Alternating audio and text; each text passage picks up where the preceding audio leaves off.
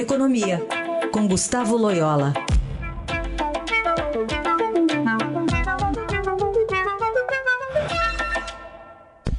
Oi, Loyola, bom dia. Bom dia. Falar um pouquinho sobre auxílio emergencial, porque hoje o presidente Bolsonaro vetou integralmente o projeto de lei que previa a prioridade à mulher chefe de família no pagamento do auxílio emergencial. Esse projeto também estendia a pais solteiros a possibilidade de receberem duas cotas do auxílio em três prestações. Essa decisão foi publicada hoje no Diário Oficial. E na justificativa, o presidente argumenta que o projeto não apresenta impacto orçamentário financeiro e, segundo ele, viola a Constituição. Queria entender um pouquinho o que, que pode representar esse, esse veto, levando em conta que tem muita família que depende de uma só pessoa, né, um só responsável.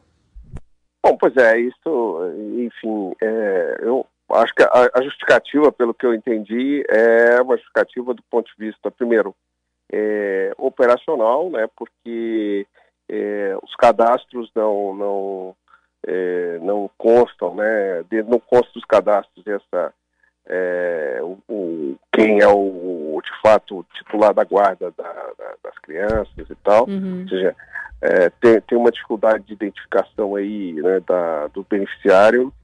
E, e, e segundo, é, pelo que eu entendi também, o projeto não é, aponta a fonte orçamentária, enfim, para esse pagamento, né? É, eu acho que isso é, é uma questão, assim, um, esse auxílio emergencial, né, é, 600 reais, ele tem sido muito efetivo é, para mitigar é, os problemas causados pela epidemia, né, a, o desemprego, né, a queda de renda é, das famílias mais vulneráveis. Então, ele tem, é, de fato, ajudado muito. Né, em, é, tenho aí as pesquisas da, do IBGE é, mostrando isso, né, que há uma, há uma a renda dessas famílias mais pobres é, tem sido preservada, inclusive até aumentou em alguns casos em relação à renda que tinha antes da pandemia. Acontece, acontece que também, a gente vê pelos pelo noticiário aí, que tem muita fraude. Né? A gente tem vindo, vindo, é, visto gente, muita gente é, recebendo esse auxílio e sem, sem, sem justificativa, né? Inclusive funcionários públicos que, que continuam empregados, enfim, né? Então, tem que o governo tá, vai ter que fazer, já está fazendo um pente fino aí nessas, esses benefícios para identificar corretamente. Então, isso mostra que tem uma deficiência de cadastro no Brasil muito grande, né? É, então, assim, a, a, inclusive muita gente também está tendo dificuldade para receber e tal. É, então, é, de fato, esse problema existe, identificar a dificuldade de você identificar principalmente aquelas pessoas que não estão cadastradas em alguns programas já existentes do governo, como a Bolsa, Bolsa Família, né? Então, aparentemente, a justificativa do, do governo procede. Agora, é, é, é, ela pode, cria de fato essa, vamos dizer assim, justiça com uh, aquelas, é, é, aquelas pessoas que são é, é, vamos dizer assim, é, cabeça de casal único, né, que tem que, que, tem que arcar é, sozinho com a despesa da criação dos seus, dos seus filhos. Né? Então, eles acabam sendo, é, vamos dizer, relativamente prejudicados. Né?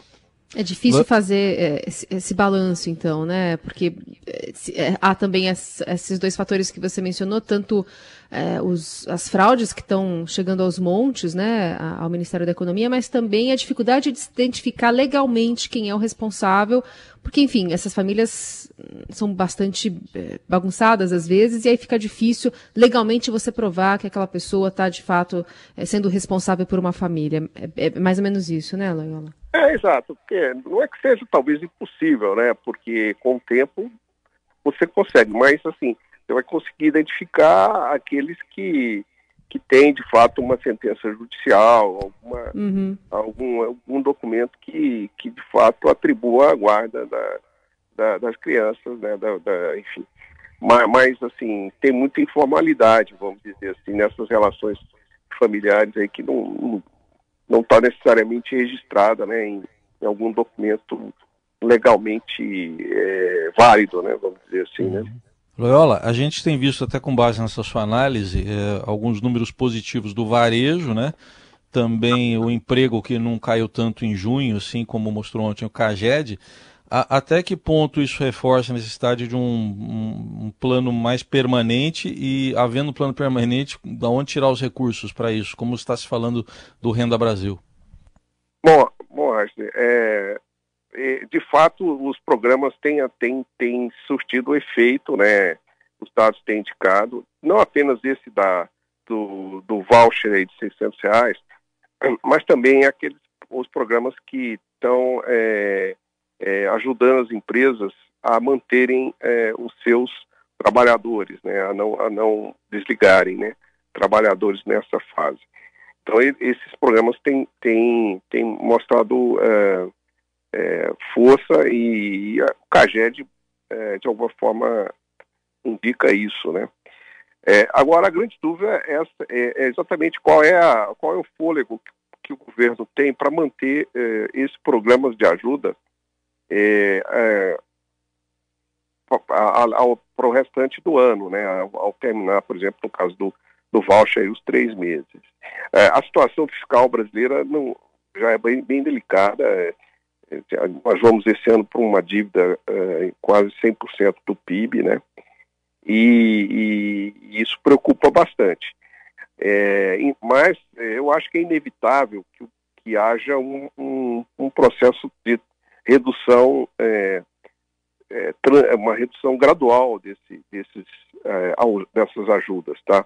Eu acho que não, não, não tem como tirá-la é, de repente agora, até porque o processo de reabertura da economia brasileira é, tem sido mais ou menos caótico, né? Você tem é, vários estados que não reabriram, cidades que não reabriram, outras cidades que reabriram, é, cidades que reabriram, mas vão ter que fechar?